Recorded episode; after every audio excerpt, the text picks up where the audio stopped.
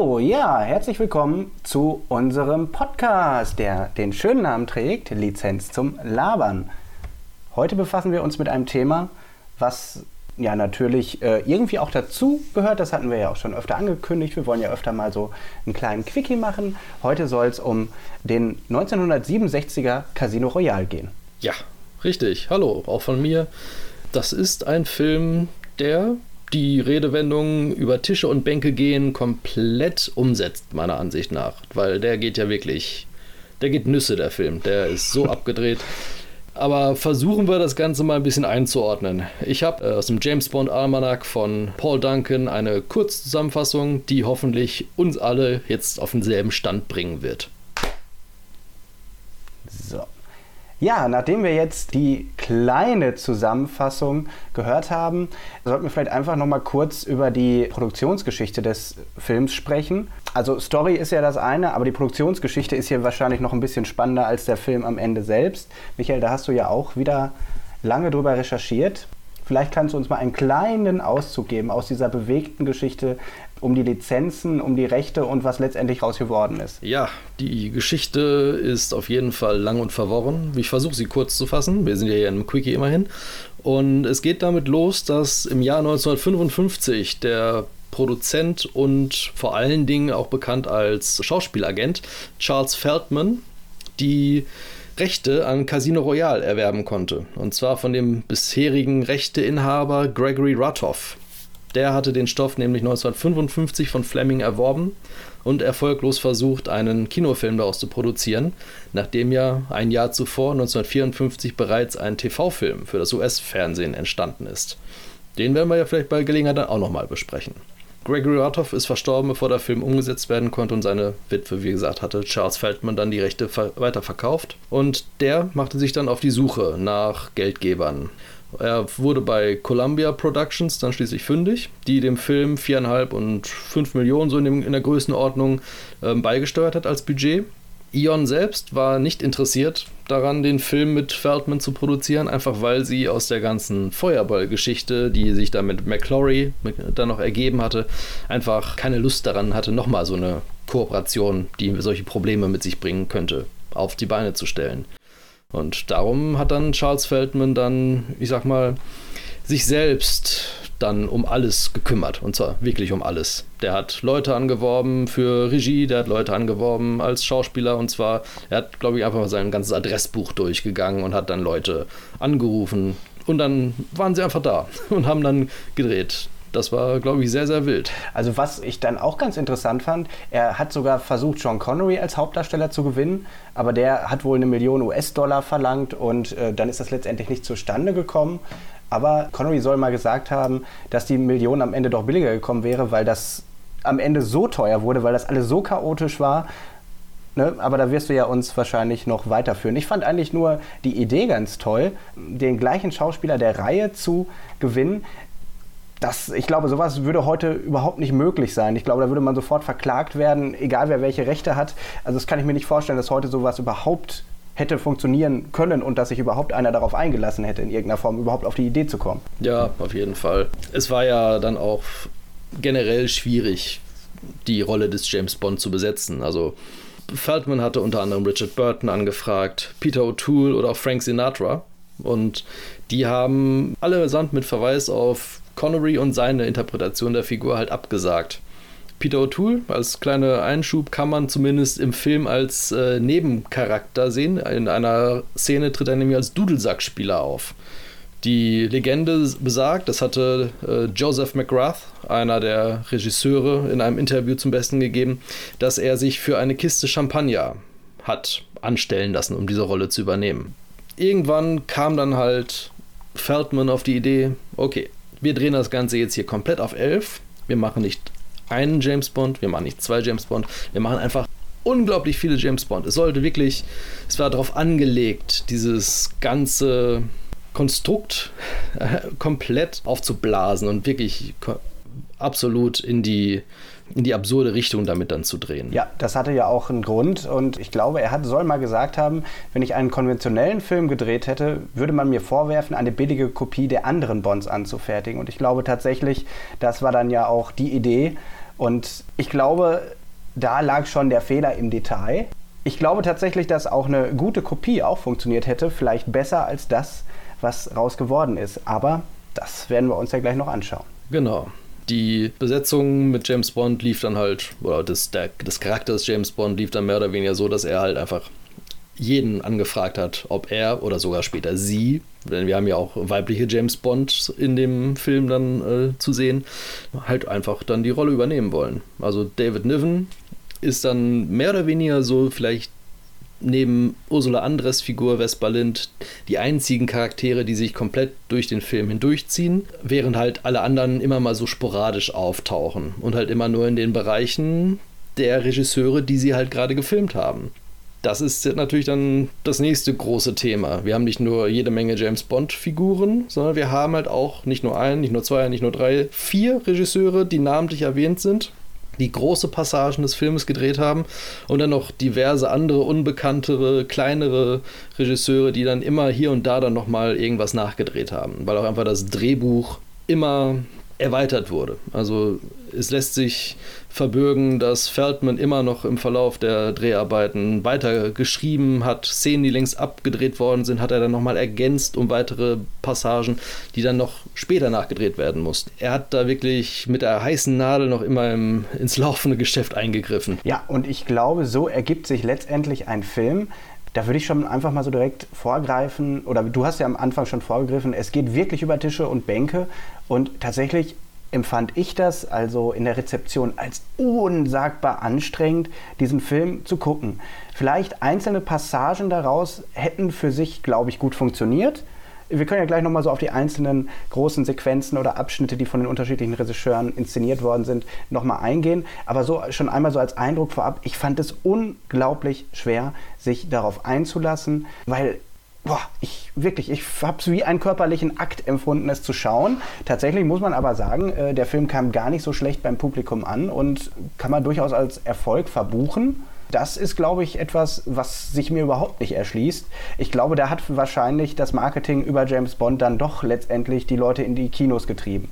Gerade 67, ich denke mal, so auf dem Höhepunkt des Bond-Hypes denke ich, wird das genau funktioniert haben. Daher konntest du aus Scheiße Gold machen, wie das ja heutzutage auch noch funktioniert. Ne? Wenn man einfach Lizenzen hat, die groß sind und damit einfach irgendwas verkaufen will. Irgendwer fällt immer drauf ein. Und ich glaube, das ist auch hier bei den äh, Menschen passiert. Können wir schon äh, in die erste Sequenz reingehen? Natürlich, gerne. So, und dann würde ich schon einmal direkt sagen, da finde ich es schon ganz, ganz, ganz schwer. Also es gibt ja diese Smersh-Organisation, das ist natürlich der Abklatsch von Spectre oder von Phantom, wie es äh, in der deutschen Übersetzung heißt. Und ja, die wollen ja irgendwie versuchen, die Agenten der Großmächte über den Jordan zu schicken und natürlich das Universum bedrohen. Ne? Das ist so äh, der Anfang, das wissen wir auch. Und dann kommen die vier großen Geheimdienstchefs auf das Anwesen des großen James Bond. Sir James Bond. Entschuldigung, Entschuldigung, ich habe den Titel vergessen. Und hier beginnt es hier bereits über äh, Tische und Bänke zu gehen. Also er wohnt in einer Villa äh, im Merworth Castle, die in meinen Augen überhaupt nicht zur Figur passen sollte. Also auf einmal wurde ein, naja, wahrscheinlich ist, es, ist James Bond ja wirklich ein Findelkind, weil seine Eltern gestorben sind. Es gibt ja immer unterschiedliche Biografien. Ja, okay, wir wissen natürlich, dass er aus Wattenscheid eigentlich kommt, ne? Mhm. aber das muss man ja hier noch gar nicht wissen. Ich glaube, damals gab es noch gar nicht diesen Ansatz, dass er vielleicht in Deutschland geboren ist. Auf jeden Fall lange Rede, kurzer Sinn. Also ein riesiges, hochherrschaftliches Anwesen mit Diener, mit Gemälden, mit Kunst, mit allem Möglichen. Und dann irgendwo James Bond als, ja, ich sage mal, total exzentrischer Herr des Hauses in äh, völlig überzogenen Outfits mit einer Distinguiertheit, möchte ich fast sagen, dargestellt, äh, wo sich mir ganz ehrlich als im ersten Moment so richtig die Haare hochgestellt haben, weil das für mich eigentlich nichts mit der Figur zu tun hat. Also ein äh, lupenreiner Aristokrat, der ins ja, ich sage mal, ins Absurde schon überzeichnet ist, hat, hatte für mich von an eigentlich nichts mit, dem, mit der Figur zu tun, die wir eigentlich so kennen. Und ja, ich finde, da beginnt die Marschrichtung eigentlich schon recht schön. Also die vier ja, Geheimdienstchefs M, Ransom, Legrand und Smirnov ja, versuchen, den Sir James Bond dann zu überreden, wieder in den Dienst zu kehren und die böse Smersh, Verbrecherorganisation, aufzuhalten. Und ja, dann kommt es, wie es kommen musste. Smersh greift das Haus an und letztendlich sterben, glaube ich, eigentlich alle, ne? Bis auf Sir James Bond. Und das ist erstmal so der Einstieg. Also es geht über Tische und Bänke, oder was sagst du zu dieser ersten äh, Sequenz? Ja, ich finde, der Film geht von Anfang an drauf los, dass es darum geht, die Zuschauer auf Irrealität irgendwie einzustellen. Also, das ist von Anfang an darauf getrimmt, meiner Ansicht nach. Du hast es schon beschrieben, James Bond oder Sir James in seinem Eremitentum, umgeben von Löwen, Kleiderwechsel in so gut wie jeder Szene, die man ihn irgendwie sieht, exzentrische Kleidung, Später dann ja auch, wenn er dann im Einsatz in Schottland ist, im Hochmoor, dann solche absurden Sachen wie diese explodierenden Gänse. Also es ist schon wirklich von vornherein komplett auf die Parodie auch ausgelegt. Und das läuft dann auch gleich los. Ähm. Ich möchte nur sagen, es sind keine Gänse, es sind Moorschneehühner. Nur um mal beim. Excusez-moi, ja, natürlich. Dann will ich das äh, an dieser Stelle revidieren. Explosive Moorschneehühner die wollen wir natürlich dann auch beim Namen nennen. Die Idee von James Bond als adligen, distinguierten Herrn kam wohl im Verlauf der Dreharbeiten spontan auf, wie so viele andere Ideen, und äh, geht angeblich auf John Huston zurück, der in dieser Sequenz Regie führte und auch als M vor der Kamera zu sehen war, zumindest kurz, bis er dann ja mehr oder weniger in die Luft fliegt die Idee, diesen Titel des James Bond weiterzugeben an weitere Agenten, nachdem der Sir James in Ruhestand getreten ist, ist wohl auch auf seinen Mist gewachsen. Ein Detail, was mir da aufgefallen ist, ähm, da hatten wir ja auch schon im Vorgespräch mal drüber diskutiert, also, dass sich Bond auf dieses Anwesen zurückgezogen hat, weil er seine heimliche Liebe Mata Hari hatte überführen und äh, damit ihren Henkern ausliefern hat lassen müssen da haben wir schon drüber gesprochen. Also mir ist aufgefallen, dass das rein rechnerisch gar nicht geht. Der Film spielt 67, Matahari ist äh, kurz vor Ende des Ersten Weltkriegs, ich glaube 1917 oder 1918 hingerichtet worden. Also es sind knapp ähm, 50, ja, 50 Jahre später und okay. irgendwie passt das gar nicht in die Vita. Also David Niven müsste viel älter sein. Ja, damit überhaupt das passen würde. Also klar, man hat einfach nur Matahari genommen und ich, man wird im Verlauf des Films merken, warum. Aber da habe ich mich einfach als Historiker irgendwie so ein bisschen abgestoßen gefühlt. Und das weiß ich irgendwie nicht. Also das war nur so ein kleines Detail, was mir aufgefallen ist, weil ich vorher was über Matahari gelesen hatte und da musste ich wirklich sagen, nein, nein, nein. Also selbst wenn es eine Parodie ist, es muss schon ein wenig Sinn ergeben. Und das ist da nicht der Fall. Ja. Ich würde einmal ganz kurz weitergehen, weil ich war mir gar nicht mehr so sicher. Also klar, er willigt dann ein, weil natürlich alle anderen umgebracht worden sind und ich glaube, er hat noch das Toupet und die Asche von M und damit muss er ja was machen. Und dann geht es ja zu der angeblichen mhm. Frau, zur Lady von M. Und wir erfahren auch das erste Mal, glaube ich, was wofür M da steht. Und ich meine, es wäre McTavish, wenn ich mich da noch richtig erinnere. Also finde ich, da bricht es auch schon wieder damit. Also wir erfahren ja eigentlich nie was über M. M ist ein Codename und sollte auch ein Codename bleiben. Gut, klar, wir sehen dann, dass die Familie von M eigentlich ausgetauscht worden oder unterwandert ist von Smersh, mhm. wenn ich das richtig verstanden habe. Aber so ganz habe ich es dann auch nicht verstanden. Aber eins, was ich noch wissen wollte, diese Verfolgungsjagd, ist die eigentlich auf dem Weg zu dem ähm, Anwesen oder kommt die danach? Da bin ich mir gar nicht mehr so sicher, weil da würde ich ganz gerne drüber sprechen. Du meinst den explosiven Milchwagen? Ja. Ich meine, wenn ich mich jetzt nicht ganz täusche, der Film ist schon ein bisschen länger als ich gesehen habe. Das war auf dem Weg nach London, glaube ich. Stimmt, du hast recht, ich sehe es gerade. Das kommt nach dieser Sequenz. Das ist, finde ich, zum Beispiel ein Highlight und das können wir gleich besprechen. Ja, auf jeden Fall sind wir jetzt im schottischen Hochmoor bei Ems Witwe Lady Fiona McTerry und nicht McTavish. Entschuldigung. Ja, und auf jeden Fall, hier wird es auf einmal richtig abstrus. Und ich finde nach heutigen Maßstäben auch nicht mehr tragbar, äh, was ja sexuell angehauchte Zoten betrifft. Also letztendlich kommt Bond auf ein Anwesen, wo eigentlich nur wunderschöne Frauen sind. Es sollen alles die Töchter von M sein, es sind aber wahrscheinlich Smash-Agenten. So genau ist man sich da nicht sicher oder Agentinnen, muss man natürlich sagen. Und ja, auf jeden Fall geht es dann über Tische und Bänke. Ähm, da wird irgendwie getrunken und gefeiert und irgendwie alle fallen um, nur ähm, Bond bleibt stehen und ja, dann kommen irgendwie ganz viele Töchter von M angeblich, die sich äh, mit ihm verlustieren wollen, aber Bond lehnt ab. Mhm. Da ist schon mal der größte Fehler in meinen Augen. ja, auf eine Szene will ich da insbesondere nochmal eingehen bei den ganzen äh, Töchtern von M. Und zwar erinnerst du dich vielleicht an die Szene, in der David Niven Besuch bekommt in, einer, in der Badewanne von einer ja. der Töchter. Ja, ganz schlimm. Ist sie dir bekannt vorgekommen? Wenn du das so sagst, wird es wahrscheinlich. Ähm ich meine konkret die Frau, mit der David Nivens James Bond da dann in der Wanne sitzt. Nein. Die Schauspielerin dieser Tochter ist nämlich Angela Scola gewesen. Und Angela Scola haben wir in On Her Majesty's Secret Service schon kennengelernt. Da spielte sie nämlich Ruby, die oben in Piz Gloria von Blofeld mhm. bearbeitet wurde, als äh, Doppelagentin ebenfalls. Mhm. Naja, auf jeden Fall, die Szene ist sehr anzüglich finde ich. Genau, das ist es. Und es ist vor allen Dingen, so habe ich es in meinen Unterlagen bei der Recherche herausgefunden, die erste Szene in einem Mainstream-Film, in der ein Mann und eine Frau gemeinsam in einer Badewanne zu sehen waren, was natürlich auch die Anrüchigkeit, die du auch festgestellt hast, natürlich nochmal irgendwo deutlich unterstreicht. Also ich fand, die Anrüchigkeit kam eher durch den Dialog, der im Deutschen schon fast etwas Inzestuöses impliziert hat, wo ich wirklich dachte, da kannst du nach heutigen Maßstäben echt keinen Witz mehr drüber machen. Mm, also es geht irgendwie so in die Richtung, ja, das mochte Papi bei mir am liebsten und so. Also das hatte sowas, also nach heutigen Maßstäben irgendwie, wo ich wirklich mich als Vater doch irgendwie sehr komisch angesprochen fühlte, wo ich wirklich dachte, nein, das ist nicht witzig und dann sollte man keinen Witz drüber machen. Ja, das stimmt. Naja, Form und Inhalt haben dem Ganzen eine sehr, sehr verruchte Note verpasst. Da gebe ich dir absolut recht. Und zumal auch muss man da ja sagen, David Niven war ja auch damals schon alt. Aber gut, das ist ja bei anderen vielen Bond-Darstellern auch der Fall. Ja, sie sollen im Grunde sollen sie ja alle äh, irgendwie versuchen, Bond um die Ecke zu bringen. Das funktioniert aber nicht. Und es kommt, wie es kommen muss. Die Lady Fiona äh, verliebt sich natürlich unsterblich äh, in James Bond. Gut, das ist nun ein Trope, ne, was sich ja eigentlich durch jeden Film durchzieht.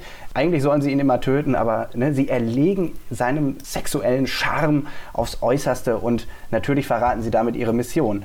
Äh, was das über Frauen aussagt, da könnten wir nochmal gesondert drüber diskutieren, aber hier wird es natürlich so ein bisschen ins Lächerliche gezogen. Sie schmeißt sich an ihn wie nichts Gutes und das führt dann auch dazu, dass er bei der eben schon angesprochenen Moorschneehuhnjagd den Angriffen von Smersh entgeht die Szene wiederum finde ich eigentlich irgendwie ganz witzig und sie erinnerte mich irgendwie so ein bisschen an die alten Phantomas-Filme, beziehungsweise an den letzten Phantomas-Film. Schottisches Hochmoor, es gibt eine Jagd. Und da wird es schon super absurd. Es fliegen irgendwie so ferngesteuerte Drohnen, Moorschneehühner, die explosiv sind, fliegen durch die Luft auf ihn drauf. Da Lady Fiona ihn, naja, doch jetzt sehr gern mag, opfert sie sich für ihn und äh, deswegen entgegnet er diesen Bombengänsen. Genau. Ja, so viel zu der Szene. Aber da, okay, da ist gleich noch was, aber ich lass dich erstmal. Nee, leg erstmal los. Ich wäre schon weiter im Film jetzt eingestiegen wieder. Ach so, okay. Ja, dann können wir das auch verlassen. Auf jeden Fall eine äh, Szene war auch noch irgendwie total an den Haaren herbeigezogen. Ich habe den Sinn nicht verstanden. Irgendwie sitzen dann alle Frauen halb bekleidet eng zusammen auf einer Treppe und dann kommen so Dudelsackspieler und irgendwie müssen sie mit Bond so einen Kugelwettbewerb machen. Diese Bilder von Männern fallen alle um, nur er kann spielen, diese Kugel zerteilen und also es war wirklich Hanebüchen. Mhm, mh, mh, ja. Hanebüchen. Erinnerst du dich vielleicht daran? Ich, ich habe überhaupt nicht den Sinn dieser Szene verstanden, aber ist egal. Ja, gut, dann gehen wir natürlich jetzt vielleicht schon mal weiter zu dieser Milchwagen-Szene. Ich persönlich fand, das war echt ganz schön gemacht. Es ist äh, wirklich eine schöne Szene, wo man wirklich sieht, da steckt so viel Liebe drin an technischen Details. Es ist völlig unlogisch. Also dass genau in dem Smash-Hauptquartier der Weg wie so eine Carrera-Bahn dargestellt wird, wie gerade alles fährt, ist es völlig unlogisch. Aber es ist mit so viel Liebe zum Detail gemacht, dass ich da als Kind zum Beispiel mega von angesprochen worden wäre. Das kann man sowohl in dieser Szene als auch in weiten Teilen des Filmes sagen, dass die Set-Designs, die sind wirklich nobel. Also die machen wirklich was her. Ich denke da alleine nur an den ganzen Mauerstreifenbereich in Berlin, der dann später von uns bestimmt auch nochmal besprochen wird. Generell so die ganze 60er Jahre Ästhetik, die in den Filmen dann so einfließt, das da äh, habe ich auch gelesen bei der Szene, wo Martha Bond dann auftritt, dass der dortige Regisseur gesagt hat, pass auf, ich habe da jetzt diese Szene so zu drehen und als er das nächste Mal auf Set kam, haben sie ihm dann da irgendwie für mehrere tausend Pfund dann da diesen, diesen Palast hingestellt. Und er hat halt irgendwie mit etwas deutlich weniger Opulentem gerechnet für seine Dreharbeiten, aber hat das dann natürlich auch gerne in Anspruch genommen. Dann kommen wir in das Geheimdienst-Hauptquartier. Dann wird Bond strahlend von Miss Moneypenny begrüßt die aber gar nicht mehr Miss Moneypenny ist, sondern eigentlich die Tochter. Auch hier wird es wieder ein mhm. bisschen äh, sehr verrucht. Ja, das, was wir dort sehen oder was ich als persönlich äh, wichtigsten Punkt sehe in dieser Szene, ist einfach, dass wir dort den Plot-Twist haben, dass Sir James dazu übergeht, alle Agenten James Bond zu nennen, damit die Gegner verwirrt werden und sie nicht wissen, haben wir jetzt James Bond umgebracht? Ja, ich habe James Bond umgebracht. Nein, ich habe James Bond umgebracht. Besonders schön finde ich dann auch die Einleitung von David Niven an dieser Stelle, dass er die modernen Geheimagenten alle mit Sexprotzen gleichsetzt. Das ist ein schöner Seitenhieb auf das echte James Bond-Franchise in dem Moment. Und ich sag mal so, das ist schön, aber dann seine Taktik, das Ganze durch Überforderung der männlichen Agenten dazu zu bringen, dass die dann nicht mehr so von ihren Trieben geleitet werden und den Damen entsagen, das ist dann schon, ja, interessant, sagen wir mal so. Bloß weil mehrheitlich halt weibliche Geheimagenten auf die männlichen Geheimagenten der Briten angesetzt werden. Ja. Und da gibt es ja diese wunderschöne Trainingssequenz, nenne ich das einfach mal, wo Terence Cooper, genannt Cooper im Film, sehr einfallsreich der Charaktername, die ganzen Damen reihenweise auf die Matte werfen darf knutschen und flachlegen, aber halt im sportlichen Sinne. Und natürlich wurde er vorher in einem persönlichen Einsatz von Miss Moneypenny auch auf seine Qualitäten hin äh, beurteilt und auf Herz und Nieren geprüft. Genau. Allein die Szene, ähm, wo Miss Moneypenny, also die Tochter von Miss Moneypenny, die Bonds aussuchen soll und nach Liebhaberqualitäten beurteilt, ist wirklich schön absurd. Also da musste ich, da musste ich wirklich mal schmunzeln, das stimmt schon. Und dann, denke ich, kommen wir zu der zweiten großen Besetzung. Denn neben David Niven als Sir James Bond haben wir natürlich dann auch noch einen anderen Hauptcharakter der verkörpert wird von dem damals sehr angesagten und heute auch immer noch bekannten Peter Sellers. Mhm. Evelyn Tremble heißt er ja im Film zunächst, bevor er auch er zu einem James Bond wird. Wir haben ihn ja ganz kurz sogar schon kennengelernt in der Sequenz vor dem Intro, bevor sich die ganzen Geheimdienstchefs bei Sir James getroffen haben, hat ja schon Evelyn Tremble aka James Bond sich in Paris mit Lieutenant Matisse verabredet mhm. und getroffen. Eine Szene, die eigentlich später im Film erst stattfindet, aber der gute Charles Feldman fand halt im Schnittraum diese Szene so lustig, dass diese vorne hingesetzt werden musste. Egal, ob sie Sinn macht oder nicht. Der erste große Lacher sollte schon am Anfang stehen, seiner Ansicht nach. Deswegen wurde diese kurze Sequenz vollkommen losgelöst vom Rest des Films nach vorne gesetzt, obwohl sie eigentlich eine halbe, dreiviertel Stunde später im Film eigentlich erst vorkommen sollte. Mhm.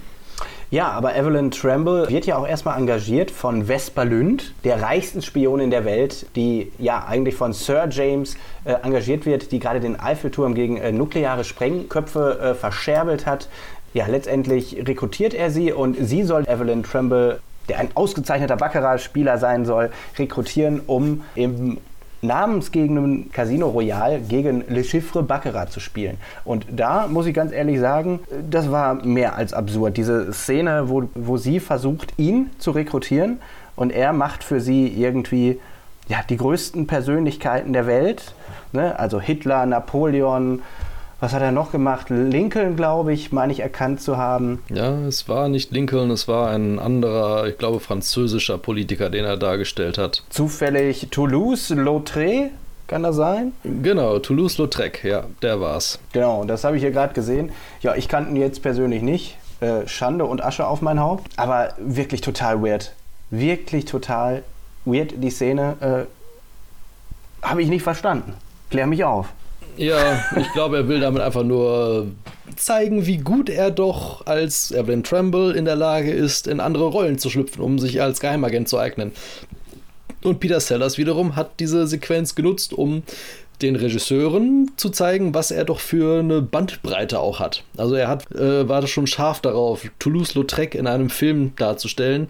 Allerdings hat dann schon ein anderer Schauspieler diesen äh, dann verkörpert in einer anderen Produktion kurz zuvor, sodass er dann nicht die Rolle nehmen, übernehmen konnte.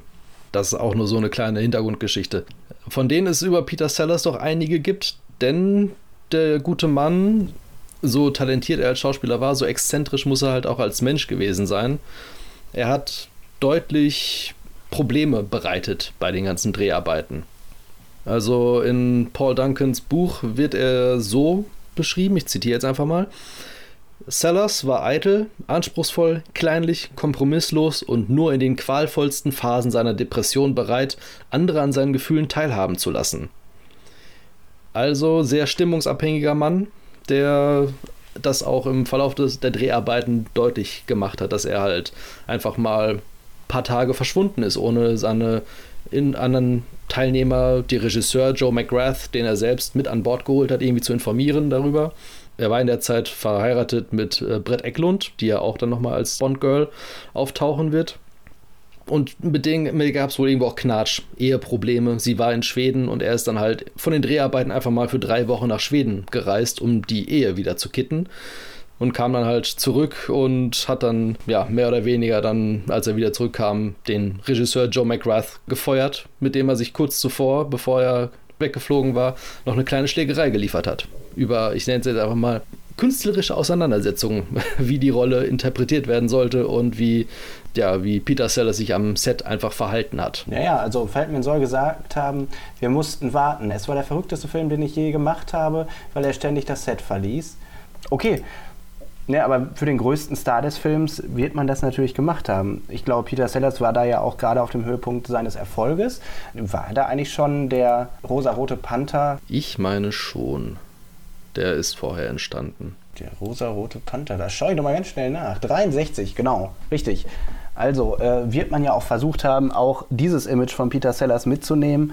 Muss wohl ein unangenehmer Typ gewesen sein, so wie du das auch darstellst. Äh, was ich auch gelesen habe, äh, ja, und zwischendurch hat er ja einfach auch das Handtuch geworfen. Ja, sodass dann seine Szenen gar nicht abgedreht werden konnten. Und auch die Situation, die er, ich sag mal, in der Novelle, in der Vorlage Casino Royale ja so ein bisschen die Hauptszene war, die Auseinandersetzung mit Le Chiffre beim Kartenspiel ist in diesem Film ja auch enthalten, als eines der wenigen Elemente, die aus der Romanvorlage übernommen worden sind. Aber Sellers und Orson Welles, der Le Chiffre dargestellt hat, haben nur eine einzige Totale miteinander gedreht.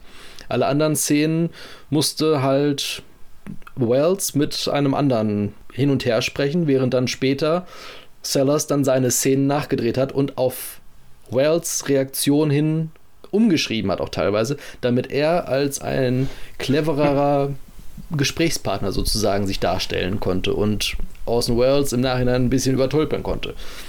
Was wiederum den schwierigen Charakter äh, dieses Mannes, der bei den Dreharbeiten offensichtlich aufgetreten ist, deutlich hervorhebt. Ja, äh, dann glaube ich, können wir schon mal einen äh, Schritt weiter äh, gehen. Ich denke, wir sollten auf jeden Fall an dieser Stelle nochmal auf eine andere Figur eingehen, oder sie zumindest namentlich erwähnen, die im Verlauf des Films ja auch nochmal wichtig wird. Nämlich rede ich von Jimmy Bond, dargestellt durch Woody mhm. Allen. Wie findest du denn seine Performance und seinen Auftritt? Oh, ganz schwierig, da würde ich ja schon fast zum Ende kommen, äh, weil da kommt er ja eigentlich erstmal so richtig zur Geltung. Auch da muss ich nochmal fragen, äh, war der, war der Großstadtneurotiker da schon gedreht? Weil ich glaube tatsächlich, ohne dass ich den Film je ganz gesehen habe, dass Ellen da tatsächlich auch mit kokettiert. Aber Jimmy Bond, ne? Also der, der Neffe eigentlich vom richtigen Sir James Bond, so war das? Ja, ich glaube, es ist sein Neffe, richtig. Genau. Und ich habe gerade mal kurz nachgeschaut. Der Stadtneurotiker, beziehungsweise Annie Hall, wie er auf Englisch heißt, ist 1977 erst entstanden. Zehn Jahre später. Okay. Aber ich sag mal so, er hat, er hat einen gewissen Archetypen äh, entwickelt, der in diesem Film schon auftaucht. Auf jeden Fall wird da schon so ein bisschen deutlich, was Woody Allens ja, Lebenswerk letztendlich sein wird. Also Menschen, die mit ihrer, ja, mit ihrer Rolle, mit ihrer Sexualität ein wenig hadern. Und das ist ja eigentlich auch das Leitmotiv von Jimmy Bond, der ja irgendwie nicht so ja, dem männlichen Schönheitsideal entspricht, sondern tatsächlich klein ist, wenig ansprechend gebaut ist, äh, intellektuell sicherlich schon bewandert ist, aber es fällt ihm schwer zu reden, vor allem auch, ich glaube, in Anwesenheit seines verhassten Onkels. Also ja, ganz schwierig. Am Anfang sehen wir, dass er eigentlich, äh, denken wir, er wäre getötet worden. Also das sehen wir in der Eingangssequenz, wie unterschiedliche Agenten sterben und da unter anderem, glaube ich, äh, versucht Jimmy Bond zu fliehen und landet vor einem Erschießungskommando und wir glauben tatsächlich, dass er dann tot ist. Deswegen ist es ja umso spannender, wenn er später wiederkommt. Aber ich glaube, um auf Jimmy Bond noch weiter einzugehen, müssen wir aufs Ende kommen. Und da würde ich vielleicht trotzdem noch einmal die Szenerie in Berlin noch einmal kurz besprechen, ja, sehr gerne. die im Kontext wahrscheinlich nicht so viel Sinn gibt. Man hätte es auch weglassen können. Aber ich finde, das ist eigentlich so die spannendste Szene, also aus filmischer Sicht mm, und auch aus historischer Sicht. Also da sprachen wir im Vorgespräch ja auch schon drüber. Ich glaube, das hat uns beiden relativ gut gefallen. Auf jeden Fall, ja. Auf jeden Fall rekrutiert, glaube ich, dann Sir James Bond seine Tochter, also die Tochter von Mata Hari und ihm, die Martha heißt. Also auch Martha Hari. Martha Bond. Ja, Martha Bond, richtig. Aber ne, wenn man nach der Mutter gehen würde, da muss ich tatsächlich lachen. Also sie, sie ist ja in einem äh, buddhistischen Kloster, äh, sitzt sie ein und hat sich die buddhistischen Mönche zu Untertan gemacht. Und ich musste irgendwie so ein bisschen an Hotshots 2, der zweite Versuch, die Szene war irgendwie so für mich so eins zu eins, wo Topper Harley rekrutiert werden soll und dann auf einmal die Buddhisten sich so sexy in Schale schmeißen. Ich weiß nicht, ob das als Vorlage gedient hat, aber ich hatte irgendwie so eine direkte Verknüpfung im Kopf dazu.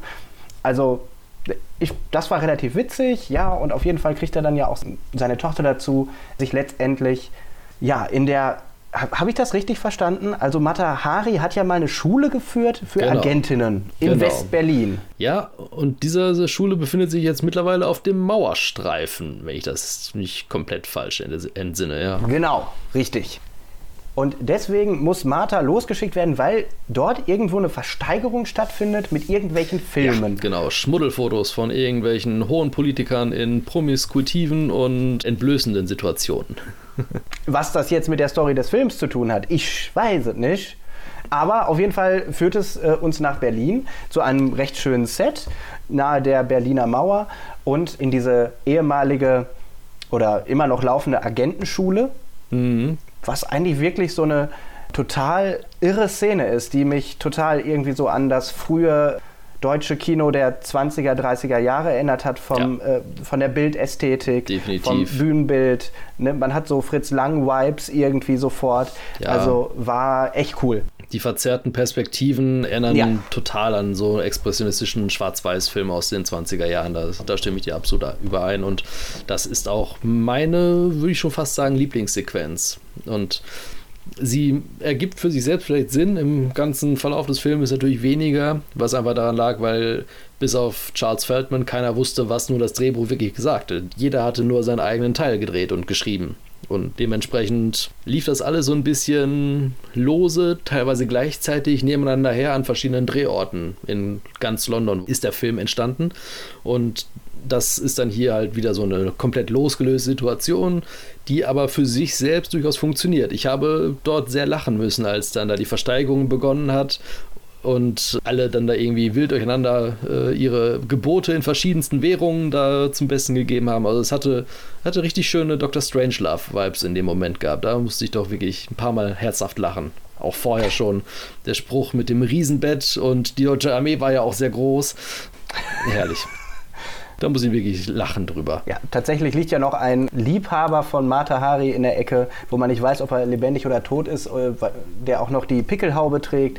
Also es wird ja ganz viel mit deutschen Klischees gespielt. Liegt vielleicht auch daran, dass die beiden Figuren, die diese Einrichtung leiten, wo die Versteigerung stattfindet, das ergibt in sich überhaupt gar keinen Sinn. Aber es sind ja wirklich Personen, die zumindest in der deutschen Synchronisierung, in der, äh, in der Fassung, in der ich es gesehen habe, so extrem berlinerischen, sächsischen Akzent irgendwie so sprechen und das macht das Ganze so absurd in dieser ganzen expressionistisch angehauchten Kulisse, wie du sagst, mit den verzerrten Perspektiven. Teilweise läuft der Film ja auch viel schneller an der Stelle, bewusst, um ja so Dinge zu verdeutlichen.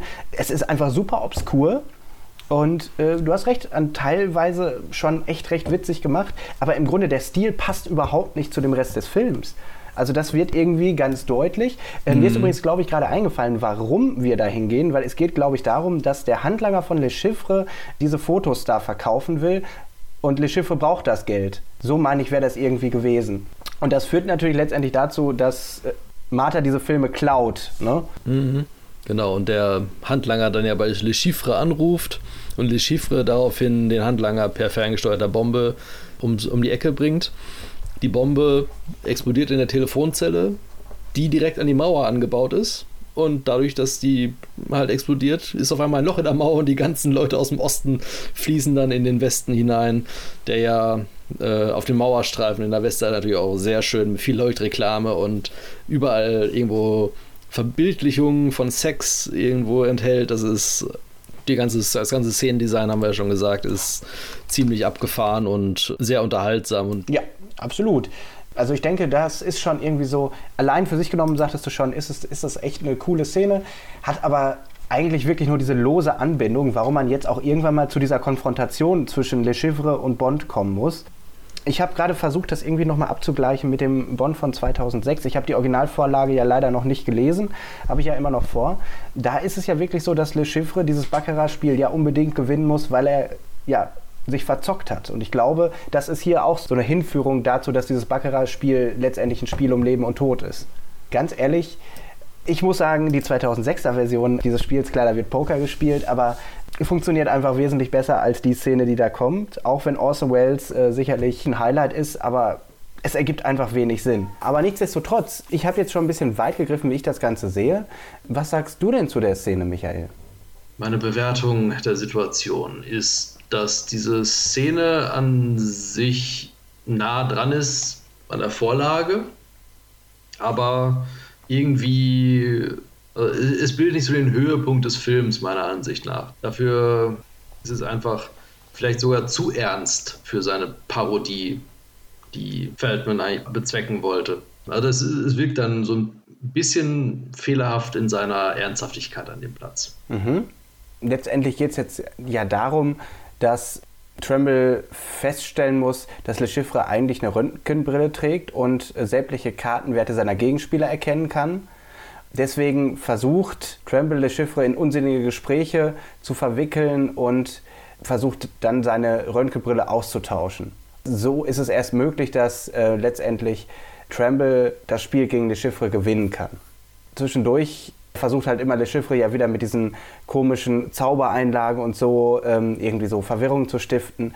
Und eigentlich könnte man ja wenn man erstmal so das Konzept hört, könnte man sich ja vorstellen, dass zwischen zwei Schauspielgrößen, die sich auch ein Psychoduell entspinnen könnte, das könnte ja auch lustig sein, aber äh, nach meinen heutigen Maßstäben kann sich diese Situation, und so hast du es ja auch gerade schon angedeutet, fügt die sich einfach nicht so richtig ein in den Rest der Versatzstücke, würde ich jetzt mal fast sagen. Sagen wir mal so, dafür, dass es der Part ist, der am nächsten an der Vorlage liegt, hat mich dieser vielleicht noch am wenigsten unterhalten. Ja, und letztendlich, äh, das Ganze endet ja damit, dass Scramble das gewinnt, aber natürlich, wie es in jedem guten Film auch sein muss, ne, dann wird natürlich Vespa ge gekidnappt und Tremble nimmt die Verfolgung auf in bester Pink Panther-Manier in einem Formel-3-Rennwagen und ja, dann stolpern wir eigentlich schon wieder in den nächsten Abschnitt rein. Also ich finde, in dieser Szene gibt es gar nicht so viel zu besprechen, weil sie einfach ne, wie du gerade eben schon gesagt hast, sie könnte das Herzstück bilden, wie es zum Beispiel bei den 2006er ist. Also, dass man irgendwie, weiß ich nicht, ein Duell zwischen den beiden erwartet, aber es ist eigentlich nur Klamauk, der irgendwie dazwischen geschnitten wirkt. Ähm, letztendlich stellt es nur das dar. Und das ist eigentlich relativ schwierig, finde ich. Ich würde dann einfach mal jetzt ein Stück weitergehen. Ne? Wie gesagt, Tremble wird dann trotzdem gekidnappt von Le Chiffre und der will natürlich das Geld von ihm zurück, aber Tremble widersteht halt der äh, Folter und erst als der Raum von 1000 Schotten besetzt wird, wird das Ganze auch so ein bisschen komisch und, und, und dann kommen wir ja zu einer Szene, die, die so ganz Banane wird, ich sage ich jetzt mal ganz grob. Also das sieht wirklich eigentlich ganz gut aus in meinen Augen. Also ne, der Raum ist in weiß gehalten und auf einmal wie die Schotten mit ihren Dudelsäcken, die eigentlich Waffen sind und in unterschiedlichen militärischen Formationen durchs Bild äh, geschoben werden, hat durchaus visuell seinen Reiz, aber es ist völlig unverständlich, was in dem Moment passiert. Unter anderem ist ja auch Peter O'Toole dabei, den man mhm. ja vielleicht auch als Lawrence von Arabien kennt der Tremble zwischendurch fragt, ob er Richard Burton mhm. sei. Also das ist jetzt so Meter, Meter, Meter heutzutage. Vielleicht haben wir da viel mehr Zugang zu diesen Metaebenen. Hier, glaube ich, hat es mich einfach nur komplett verwirrt. Mhm. Dann taucht da ja plötzlich Vespa auf und er schießt eigentlich alle Schotten mit einem, mit einem Dudelsackgewehr. Also es ist völlig eine weirde Szene. Also Ja, steht bei mir auch in den Notizen an der Stelle, dass die ganze Foltersequenz komplett psychedelisch daherkommt für mhm. mich. Das ist definitiv sehr weird. Und dann endet dieser Handlungsstrang natürlich auch so ein bisschen weird, weil letztendlich Vespa Tremble erschießt und einfach sagt, vertrauen Sie nie einer reichen Spionin. Und ja, letztendlich stirbt dann auch Le Chiffre, weil Dr. Noahs Männer ihn auch erschießen, weil er das Geld nicht mehr zurückzahlen kann. Also im Grunde wie dieser Story Arc komplett ausgelöscht. Mhm, ja. er, er macht also gar keinen Sinn eigentlich mehr. Ja, sie mussten irgendwie erklären, wieso der Film nicht mit Peter Sellers weitergedreht werden konnte. Sie mussten halt irgendwie versuchen, diesen ganzen Part dann zu einem Ende zu bringen, ohne den Film enden zu lassen damit. Weil eigentlich ist er der Hauptdarsteller, weil er als erste Figur sozusagen auftaucht auf dem Bildschirm und dann spätestens irgendwie nach drei Viertel des Films auf einmal tot ist. Und dann hat man eigentlich keinen Film mehr. Also es wirkt manchmal, wenn man sich diesen Film so nochmal vor Augen führt, als ob ein Film mit David Niven entstanden ist und ein Film mit Peter Sellers und dann wurde halt irgendwann versucht, beides möglichst zusammenzuschneiden. Und das haben wir ja mit den vielen Regisseuren und ihren kompartmentalisierten Dreharbeiten dann halt auch in der äh, Retrospektive dann ja auch äh, erkennbar, wo dann da die Probleme dieses Systems dann stecken. Ja, aber ganz deutlich. Und ich finde, hier an diesem Punkt wird einfach so diese ja, letztendlich Unwichtigkeit nochmal ganz deutlich. Also man hätte diesen ganzen Part rauslassen können und das hätte dem Film irgendwie auch nicht geschadet, weil irgendwie es überhaupt gar keine Konsequenz hat. Es ist einfach etwas, was im Sande verläuft.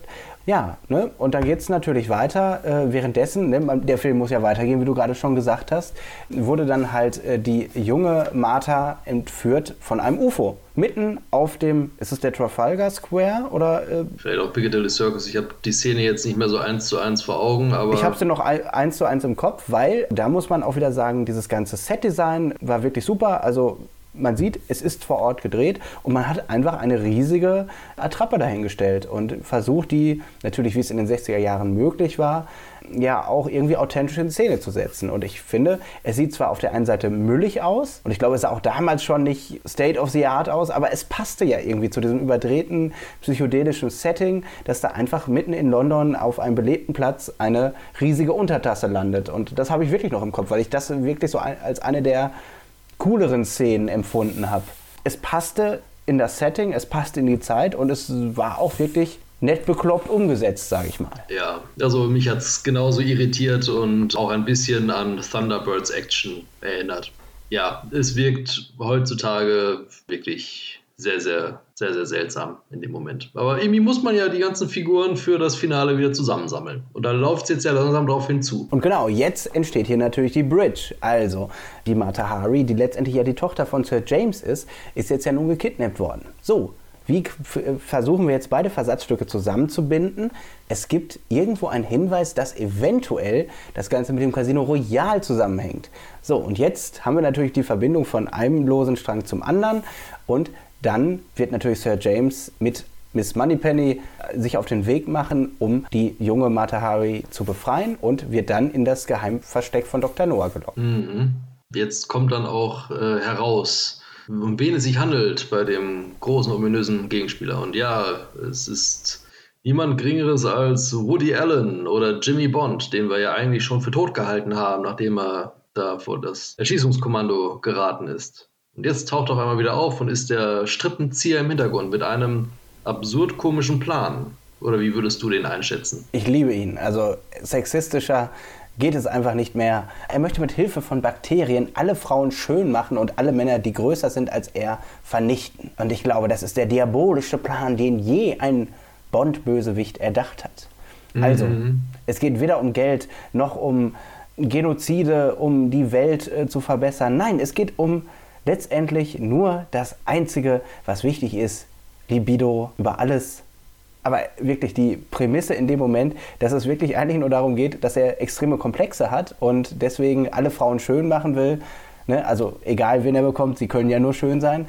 Und dass er im Grunde mhm. gar keine Konkurrenten mehr hat, was ja eigentlich auch interessant ist. Also ich denke, die Größe eines Mannes ist nicht unbedingt immer gleichbedeutend, wie charakterstark er ist oder wie gut er als Liebhaber ist, um das jetzt nochmal in diesem Kontext zu benennen. Aber okay, das ist halt der Plot. Und ja, jetzt geht es wirklich über Tische und Bänke. Ein kleiner Hintergrundfakt noch zu der kompletten Szenerie. wo jetzt das Finale stattfindet, also die Untergrundbasis von Jimmy Bond oder Dr. Noah, wie er heißt, habe ich recherchiert, wo das äh, gedreht worden ist. Hast du das auch herausgefunden? Wo das gedreht worden ist? Ja. Das Finale? Teile dieses Verstecks befinden sich im Keller des Londoner Playboy Clubs. Okay. Der damals dann das Set dargestellt hat und auch Hugh Hefner war dann da mal zu Besuch bei den Dreharbeiten und ich kann mir vorstellen, dass einige der gut aussehenden Gastdarstellerinnen, die dann im Hintergrund zu sehen sind, auch irgendwelche Hasen in Anführungsstrichen sind die dann halt äh, zugegen waren und dann halt einfach mal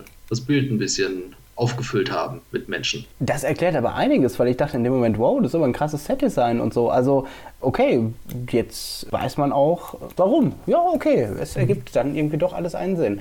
Aber generell muss ich bei dieser kompletten Sequenz sagen, ich finde da auch wenn das jetzt im Playboy Club gedreht worden ist, zumindest zum Teil, aber auch hier finde ich das Setdesign auch nochmal ganz herausragend, weil wirklich da so wirklich der Ende 60er Charme so deutlich wird in meinen Augen. Also ne, sei es Farben, sei es Dekors, die Teppiche, die, die Form der Türen. Also es ist wirklich genauso, wie man sich das zum Beispiel, oder wie ich es zum Beispiel in No One Lives Forever als 60s gelernt habe, muss ich tatsächlich sagen. Also ich glaube tatsächlich, dass hier nochmal dieser Stil, der auch so im Geheimdienst ihrer Majestät so, ich finde auch so stilgebend eingesetzt worden ist, beziehungsweise eine Zeit wiedergegeben hat, auch hier irgendwie so extrem prägend ist. Also man sieht irgendwie so das, was, was von den neuen 60ern oder von den Ende 60ern so hängen geblieben ist im Kopf. Also man sieht so dieses, ja, dieses äh, überzeitliche äh, Symbol der 60er, also was Mode und Dekors etc. antritt, finde ich, erkennt man da ganz, ganz deutlich. Und das fand ich total cool eigentlich am Ende. Also das hat mich wirklich dann nochmal wieder rausgerissen aus meiner Lethargie. Ja, ja, das äh, Setdesign ist definitiv auch für mich generell in dem Film ein, ein Pluspunkt. Das haben wir ja auch schon an anderen Stellen hervorgehoben und hier trifft es auf jeden Fall auch wieder zu. Und was natürlich auch nochmal schön ist, so für uns als Verlinkung zu unserer ersten äh, Quickie-Episode, ist der Name Dr. Noah. Der taucht ja in beiden dann auch nochmal auf. Das erinnert mich auch sehr stark daran. Finde ich sehr schön, dass man diese Brücke auch nochmal schlagen kann. Ja, so groß, wie wir es gerade gelobt haben, so böse der Plan ist, so böse ist letztendlich oder so dumm ist letztendlich jetzt auch, ja, ich sage mal, die Lösung oder die Vereitelung des Plans. Also letztendlich hat eine Agentin namens The Detainer es geschafft, Jimmy Bond zu vergiften mit einer Pille, die explodiert, sobald er 400 Mal aufgestoßen hat bzw. gehickst hat.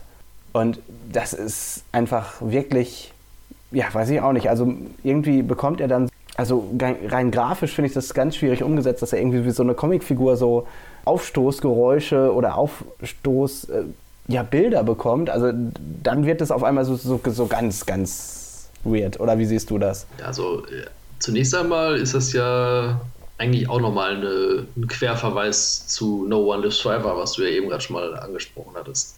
Weil da gibt es ja auch die Bombe, die Menschen explodieren lässt, nachdem sie äh, mehrmals aufgestoßen haben. Stimmt, stimmt. Hatte ich schon wieder vergessen. Sie mussten für diesen absurden Film natürlich auch irgendwie ein absurd großes Grande Finale kreieren.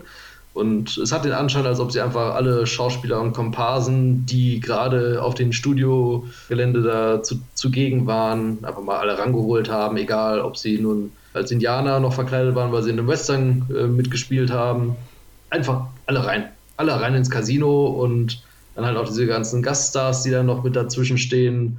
Da hat man dann einfach mal, in Anführungsstrichen, dann halt den Effekt, dass Charles Feldman eigentlich ja ein Agent ist und nicht Produzent oder Drehbuchautor eines äh, Kinofilms. Und hier konnte er wirklich einfach mal sein Telefonbuch aufmachen und alle Menschen anrufen, die irgendwie gerade greifbar waren, um in dieser Sequenz noch einmal irgendwie für fünf Sekunden in die Kamera zu schauen ich denke, einer der bekanntesten, für uns auch noch heutzutage bekanntesten, ist Jean-Paul Belmondo. Genau. Und da habe ich dann auch gelesen bei Paul Duncan, dass das wohl daher kam, weil er zu der Zeit, als der Film entstanden ist, gerade mit Ursula Andres irgendwie liiert gewesen ist. Mhm. Wenn es irgendwie etwas gibt, wofür über Tische und Bänke gehen erfunden worden ist, dann wohl dafür. Ja, und jetzt natürlich das Grande Final, wie du es gerade genannt hast, endet natürlich darin, dass das Casino in die Luft fliegt, natürlich aber mit den Helden. Ein Agentenfilm, wo am Ende alle sterben, okay, Kann man ja machen, wäre mal äh, vielleicht auch eine düste Variante des Genres. Aber nein, sie leben natürlich nicht weiter, aber sie kommen in den Himmel, wo bereits Sir James, Jimmy und Vesper eingetroffen sind. Und dann kommt noch Evelyn Tremble noch einmal vor und ja, natürlich auch Jimmy muss natürlich auch in den Himmel, weil er ja gestorben ist durch die Explosion. Dann wird er von Evelyn Tremble dann in einen viel heißeren Ort entführt, wahrscheinlich mhm. die Hölle. Und damit endet dieser Film. Ja. Das ist, genau. das ist das Ende eines Agentenfilms, beziehungsweise der Persiflage eines Agentenfilms. Ja, Okay. Am Ende sind einfach alle tot. Genau. Ich habe es gerade auch nochmal gelesen und wir haben es jetzt auch mehrfach angesprochen. Man merkt einfach, dass aus dem vorhandenen Material irgendwas rausgebastelt werden musste. Und trotzdem hatte er wohl rund 5 Millionen US-Dollar Reingewinn eingespielt und damit ist es ja für die Zeit einfach verdammt viel Geld. Ich weiß nicht, was das inflationsbereinigt heute wäre, aber es ist Reingewinn. Also nach Abzug aller Kosten, die entstanden sind, ist man mit einem großen Plus nach Hause gegangen. Und das ist doch natürlich eigentlich ganz schön. Aber trotz des finanziellen Erfolgs wurde der Film von der Kritik absolut verrissen. Mhm. Ich zitiere einmal noch mal kurz aus dem evangelischen Filmbeobachter. Bombastisch aufgezogene James Bond-Parodie. Die Fülle guter Einfälle wird durch einen wahren Wust unnötig verwirrender Ausstattungseffekte stark in den Hintergrund gedrängt. Mehr eine Schau und insgesamt unbefriedigend. Und ich glaube tatsächlich, diese Note, auf der dieses Zitat endet, der konnte ich mich persönlich nach der Sichtung auch anschließen, irgendwie unbefriedigend. Also tolle Ideen im Ansatz, aber durch dieses wilde Chaos, was du ja auch schön geschildert hast an vielen Stellen, ich fand es super anstrengend, es zu gucken. Muss ich ganz ehrlich gestehen. Mhm. Ja, ich habe auch noch zwei Zitate, die man äh, als Kritik zu dem Film interpretieren kann. Das eine ist eindeutig, das ist nämlich von Variety, also dem US-Magazin. Die schrieben damals, und das kann ich auch unterschreiben, Zitat, manche Situationen sind sehr lustig, einige sehr langgezogen. Sean Connery und das Originalteam der Bond-Filme sollte angesichts dieses Ulks nicht um den Schlaf gebracht werden. Zitat Ende. Jener Sean Connery sagte auch noch etwas über den Film. Und zwar äh, urteilte er, ich finde es sehr interessant herauszufinden, wie andere mit dem Charakter umgehen. Viele Leute können Bond spielen und es gibt keinen Grund, warum sie es nicht tun sollten. Er hatte da offensichtlich eine sehr lockere Auffassung dann zu dem ganzen Thema. Aber die Kritik äh, im Allgemeinen fiel sehr hart aus. Und äh, Charlie Feldman hat dann daraufhin auch keine Möglichkeit mehr gehabt, bis zu seinem Tod, der allerdings auch schon im Mai des folgenden Jahres 1968 dann eintrat, noch einen weiteren Film zu realisieren der finanzielle Erfolg, der zwar am Ende unter dem Strich für Casino Royale von 1967 dasteht, ist im Vergleich zu zum Beispiel Man lebt nur zweimal, der ja im selben Jahr entstanden ist, zwergenhaft, weil bei äh, Man lebt nur zweimal stehen am Ende bei 10 Millionen Dollar eingesetztem Budget 111 Millionen Dollar eingespielt. Ich denke, wir müssen dann nochmal gucken, ja, was einspielen und letztendlich Reingewinn ist, aber sicherlich wird es eine viel höhere Summe als diese 5 Millionen Reingewinn gewesen sein, die jetzt hier letztendlich genannt worden sind. Was ich noch ganz interessant fand, also dass zumindest der Titelsong für einen Oscar nominiert worden ist, 1968, spricht ja erstmal für den Song und du sagtest ja auch im Vorgespräch, dass er dich irgendwo auch so ein bisschen gecatcht hat. Ja, nicht nur das. Also wenn ich jetzt für diesen Film so etwas wie eine persönliche Top-Liste zusammenstellen sollte der Dinge, die mir am besten dabei gefallen haben, dann ist der Soundtrack von Burt Bacharach auf jeden Fall ganz weit vorne mit dabei. Er ist zwar teilweise ein bisschen inflationär eingesetzt, aber dadurch vielleicht schleift er sich noch besser ins Gedächtnis ein. Und ich bin sehr großer Freund davon. Also der sagt mir wirklich sehr, sehr zu. Und den Song, den du gerade angesprochen hast, ist natürlich The Look of Love, der interessanterweise im Original von äh, Dusty Springfield eingesungen worden ist, aber auf Deutsch von, lass mich gerade nachschauen, ich glaube, es war Mireille Mathieu, die mhm. den Song damals dann zum Besten gegeben hat. So ist es. Und das ist natürlich schon interessant. Das ist dann halt dafür auch noch unterschiedlichen. Ein Blick von dir. Genau, ja, ja. in unterschiedlichen Filmversionen der, dieser Song dann noch einmal übersetzt oder neu interpretiert worden ist. Das Ganze ist dann nochmal aufgenommen worden in dem Jahr von Sergio Mendes und kam dann auf Platz 4 der US Billboard Charts. Okay, wir haben einen Pluspunkt. Das ist auf jeden Fall definitiv die Musik. Gehen wir nochmal auf die Auszeichnungen und dann kommen wir letztendlich auch zu dem zweiten Punkt und den sehe ich auch ganz ähnlich. Und das sind vielleicht auch die einzigen beiden Kriterien, in denen wir auch wirklich sagen können, jo, das ist vielleicht das, was einem vielleicht auch wirklich gefallen hat oder vielleicht auch irgendwo beeindruckt hat. Ne? Also das Ganze hat einen BAFTA, äh, zumindest keinen Award, aber eine Nominierung äh, bekommen, natürlich für die Kostüme. Und die Kostüme sind gut, das äh, muss man einfach sagen. Liegt vielleicht auch daran, wie Peter Sellers sich dann unterschiedlich in Szene setzt zu den historischen Persönlichkeiten, aber generell das Setting, hatten wir ja schon öfter gesprochen, also die Sets, die gemacht worden sind, das ist jetzt nicht unbedingt beste Kostüme, aber das spricht letztendlich für das Art-Design generell, was wir eben schon besprochen haben. Das ist durchaus ja fast zeitlos. Und ich finde das auch faszinierend. Und das ist auch wirklich das, was ich eben schon mal sagte, das, was hängen bleibt. Und ich glaube, weil du es ja auch selber sagst, ne, ich hatte die No One Lives Forever Anspielung ja eben reingebracht und ich glaube tatsächlich, wenn ich nochmal so drüber nachdenke, Teil 1 liegt schon lange zurück, aber Teil 2 habe ich erst, ich glaube, vor zwei, drei Jahren nochmal wieder rausgekramt.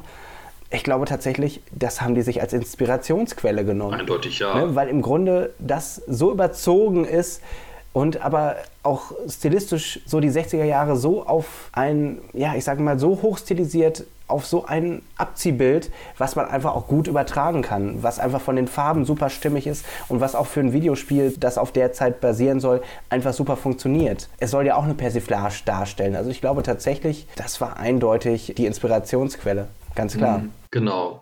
Ja, das allgemeine Setdesign, nicht nur die Kostüme, haben wir ja mehrfach schon gelobt. Jetzt würde ich gerne mal wissen, hast du noch irgendetwas, was du an diesem Film lobend hervorheben möchtest? Ja, lobend hervorheben kann ich doch schon so einiges. Also mein Highlight, finde ich, war diese Verfolgungsjagd. Die fand ich wirklich richtig gut. Mhm. Sie passt irgendwie richtig so in dieses 60er-Jahres-Setting, auch wenn das mit diesen Modelleisenbahnen, was ich schon beschrieben habe, eigentlich gar keinen Sinn ergibt. Aber ich fand das einfach total liebevoll gemacht und irgendwie ne, fühlte ich mich da sofort auch so ein bisschen an Schirmscham und Melone erinnert es atmet schon so diesen Agenten-Vibe in meinen Augen. Das fand ich zum Beispiel total cool. Ich glaube, der Sexismus, den muss ich auch nochmal benennen. Als etwas, was mir im Kopf geblieben ist. Verstehe mich da nicht falsch, sondern wirklich als ein Thema, okay. ähm, dass ich da nochmal drüber nachgedacht habe, dass das in dass ganz viele Sachen, wo wir uns heute dran stoßen, weil wir halt ganz anders sozialisiert sind, 60 Jahre später, weil sich ganz viel geändert hat, ich glaube, deswegen finde ich das top, dass man einfach da nochmal so sieht, das sollte zwar schon alles witzig sein, aber trotzdem ist es heute so, ja, so bitter, süß witzig, dass man sich so wirklich denkt, ey, das, das konntet ihr doch nicht wirklich ernst gemeint haben. Das ist doch nicht wirklich wahr. Allein die Motivation des Schurkens, wirklich, deswegen finde ich das als ein Top, dass man darüber nachdenkt, was da überhaupt die Idee war. Also, ne, man denkt nochmal ganz neu über Männer- und Frauenbilder der Zeit nach. Weil da steckt ja schon ganz viel Wahrheit dahinter. Und zum Beispiel, dann muss ich vielleicht auch als negatives Top vielleicht nochmal die Rekrutierung der neuen Bonds vielleicht nochmal nennen. Also wirklich, wenn man sich das nochmal anguckt, ey, geht eigentlich gar nicht. Obwohl es natürlich schon eine gute Note hat. Letztendlich muss ja dann die Frau ne, die neuen James Bonds auf Herz und Nieren prüfen und letztendlich wird es so ein bisschen umgedreht, das Schema Bond. Ne? Also dass letztendlich die Frau entscheiden muss, wer überhaupt ein Bond, also ein Sexprotz, wie es in dem Film letztendlich ja auch genauso bezeichnet wird, überhaupt ist. Das war sicherlich nicht so gedacht, das sollte ein Gag sein, aber eigentlich ist das eine Form von Emanzipation. Deswegen ist es eigentlich echt total spannend. Das Ganze wird nicht konsistent ausgespielt, weil einfach zu viele Köche am Brei dran waren. Aber wie gesagt, ich finde, das ist schon irgendwo top. Angesichts dieses Votums würdest du denn dann diesen Film noch Leuten empfehlen heutzutage? Ja, absolut. Und genau das ist es ja, worauf ich hinaus will. Ich finde, es ist eine Studie über die Zeit. Und wir sprechen ja immer davon, dass wir die Filme, die wir betrachten, immer im Kontext ihrer Zeit betrachten müssen. Und auch wenn es nur eine Persiflage ist, auch wenn so viele Köche den Brei verdorben haben, trotzdem ist es irgendwo immer ein Abbild der Zeit und letztendlich der Dinge, die die Gesellschaft interessiert und geprägt haben. Und ich glaube, das ist durchaus auch interessant. Es reichte ja dafür, dass wir an vielen Stellen auch kontrovers vielleicht auch diskutiert haben. Und dafür, denke ich, ist diese Beschäftigung mit dem Film dann eigentlich schon eine ganz gute Sache. Man kommt wieder ins Gespräch und natürlich auch gerade die Details aus der Produktion, die du genannt hast, lassen ja auch darauf schließen, dass man sich durchaus was dabei gedacht hat. Auch wenn man erstmal, wenn man es ohne die Produktionsgeschichte äh, schaut, sich wirklich so denkt, hat sich da überhaupt wer was gedacht? Gut möglich. Also ich würde das Votum etwas einschränkender formulieren und sagen, Guckt euch auf YouTube die äh, Filmausschnitte, die da hochgeladen worden sind, an. Hört euch den Soundtrack an. Den Charakter kriegst du dann auf jeden Fall dann vermittelt. Und die besten Szenen sind wahrscheinlich schon wirklich mit dabei. Also insofern. Da gebe ich dir recht. Wir hatten ja auch schon mal im Vorfeld, hatten wir uns die besten Szenen auf YouTube ja schon mal angeguckt. Also letztendlich versprechen sie mehr, als was, als was letztendlich dahinter steht. Aber ja, okay, wenn wir wirklich von einem abschließenden Votum, von einer Cook-Empfehlung sprechen wollen, ganz salopp gesprochen, kann ich es auch guten Gewissens nicht wirklich empfehlen. Kann man überspringen, ne?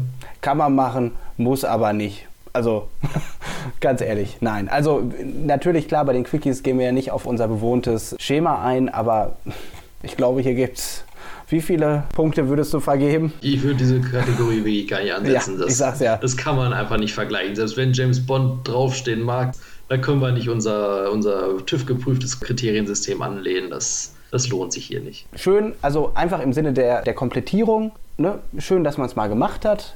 Kann man zumindest einen Haken dran machen.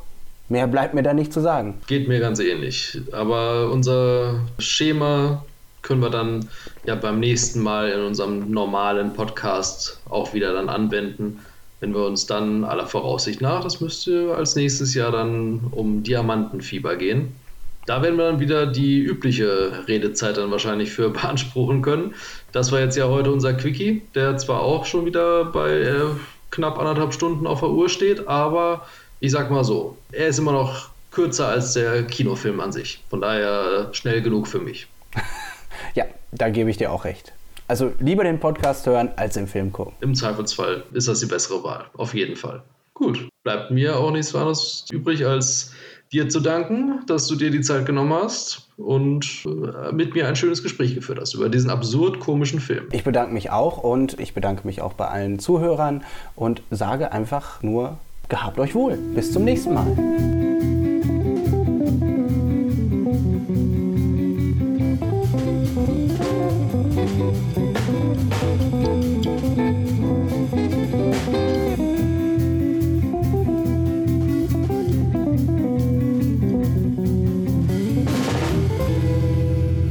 werden zurückkehren mit einer neuen Staffel Lizenz zum Labern.